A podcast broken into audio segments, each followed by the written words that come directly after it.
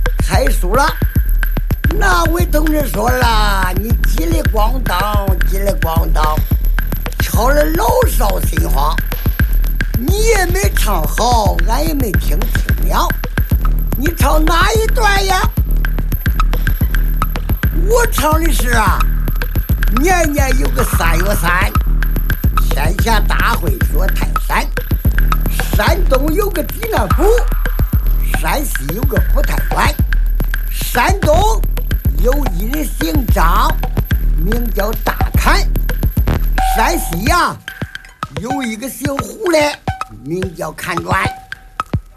正因为泰山庙上起了大会，他两个赶回去了，赶了一天，到天黑住到一个店房里，见着没事说话拉呱嘞。听着这山东的都说了，朋友。位于哪里呀？哎，我是小地方，山西太原府嘞。哟，山西太原府不是山西的省会吗？撑不起，是个小地方。哦，你贵府哪里呀？好说，我也是小地方，山东济南府嘞。呀。山东济南府不是山东的省会吗？撑不起，是个小地方。贵姓大名啊？不敢免贵姓张，我叫大侃。你贵姓大名啊？不敢免贵姓胡，叫侃转。张大侃心中暗暗的想到：我叫张大侃，他叫胡侃转，说不了俺俩谁看着谁嘞。哎，朋友，这几年我们到山西去过了，山西的收成咋样？耶，别提了，俺山西呀，四十多年都没下过雨了，那老百姓饿不死完呐。收头种，收一年能吃多少年？收一年起码得吃个七八十年吧。那粮食籽长啥样，朋友不知。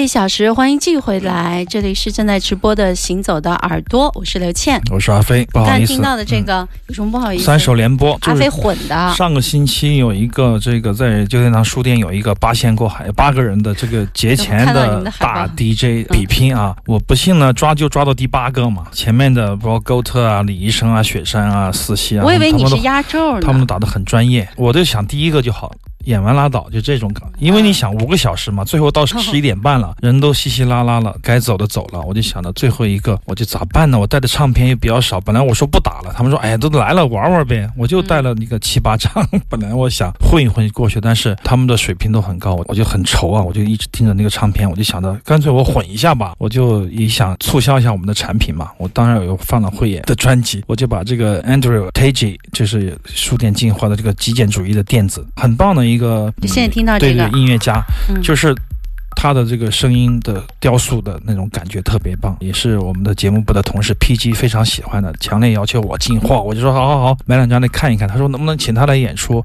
我一听我觉得不错，黑色封面什么都没有，一个字都没有的专辑，空间感很好对好，。打的时候我就想着，哎，我干脆我就把这个郭爷爷、永章爷爷的这个中间那段吹牛，就是我们出版的那个郭永章坠子选集那段吹牛很精彩，我觉得，而且比他以前任何时候的演奏都要精彩。那一段说白对白，胡侃专张大侃两个人侃也侃到一起吹牛了哈，然后就突然间就想，哎，我混进去。然后我就混混了以后，哎，我突然想到最后接到这个，嗯我，还在想，他哎一个高音的时候，没有乐器的时候，怎么没有了？啪来一个这个 Freddie King，然，哎，对，又来了个蓝我调很。喜欢的德州，就是把它串起来，因为东西布鲁斯嘛，就是刚才群里说的，哎，我觉得特别的沾沾自喜。于是我抬起头来，看到一个观众都没有，全走光。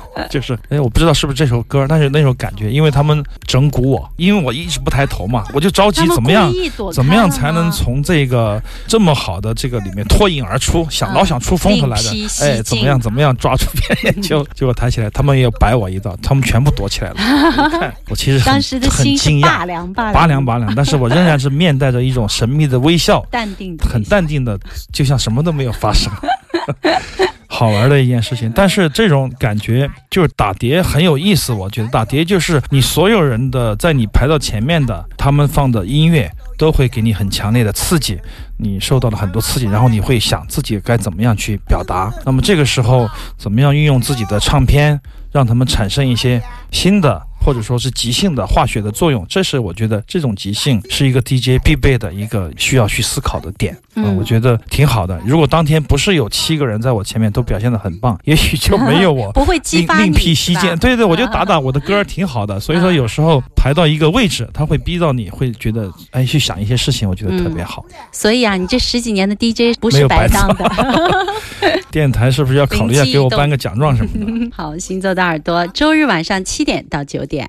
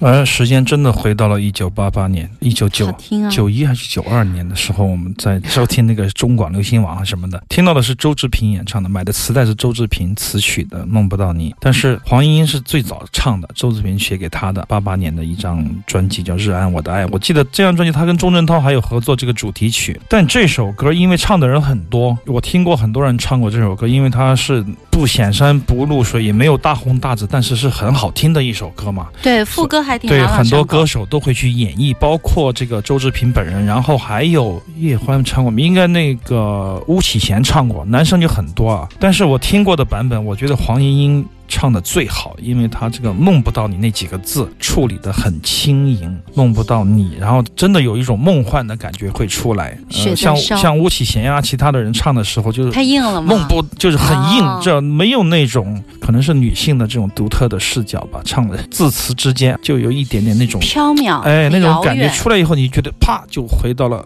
另外一个时空，觉得这就是今天播放它的一个理由吗吧。那一代创作人，我觉得是很精彩的，像周志平、黄大军，几乎就是齐秦这三个名字，就是伴随我的少年时代。看着他们的制作，在这里当制作人，又去到飞碟，去到别的唱片，我都会跟过去买他们的专辑。周志平，我觉得写的最好的歌是《我把心遗落在》。大家最熟的是那一场风花雪月的事，然后最好听的应该是苏三起解吗？对对对，都还好听吧。但是他写出去的歌，像这个黄莺莺，我觉得这首歌唱的是最好的。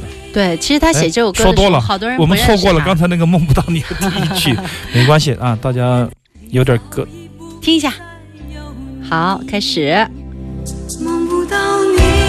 哎，配戏也好，嗯他的唱的那种呢喃的感觉也好，就是那两个字嗯决定了这首歌的气质和走向，也是今天播它的理由。